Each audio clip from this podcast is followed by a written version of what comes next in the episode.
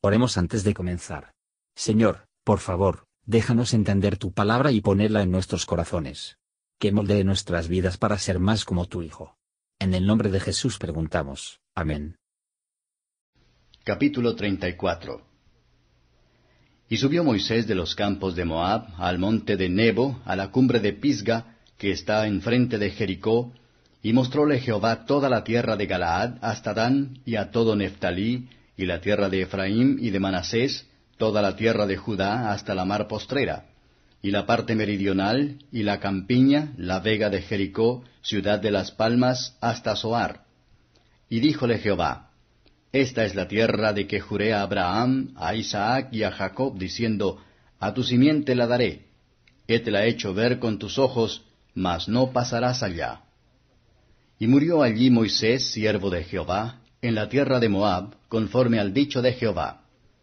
Y enterrólo en el valle, en tierra de Moab, enfrente de Beth Peor, y ninguno sabe su sepulcro hasta hoy. Y era Moisés de edad de ciento y veinte años cuando murió. Sus ojos nunca se oscurecieron, ni perdió su vigor.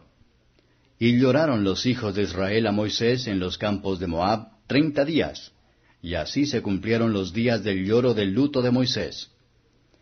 Y Josué, hijo de Nun, fue lleno de espíritu de sabiduría, porque Moisés había puesto sus manos sobre él. Y los hijos de Israel le obedecieron, e hicieron como Jehová mandó a Moisés. Y nunca más se levantó profeta en Israel como Moisés, a quien haya conocido Jehová cara a cara.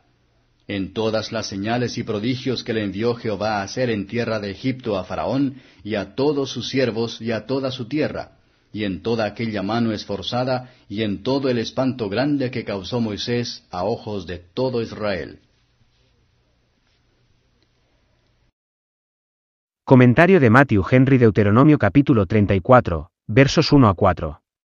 Moisés parecía poco dispuesto a abandonar su trabajo, pero eso se acabó, él no manifestó la falta de voluntad de morir.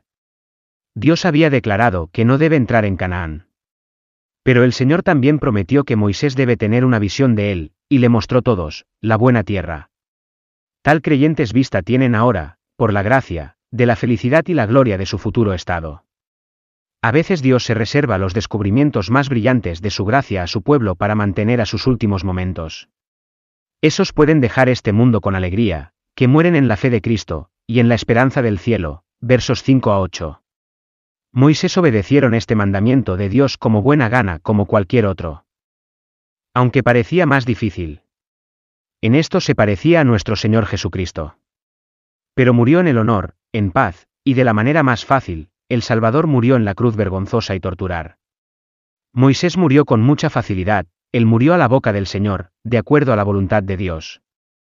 Los siervos del Señor, cuando han hecho todo su otro trabajo, debe morir en el pasado, y estar dispuestos a ir a casa, cada vez que su maestro envía por ellos. Hechos 21 verso 13.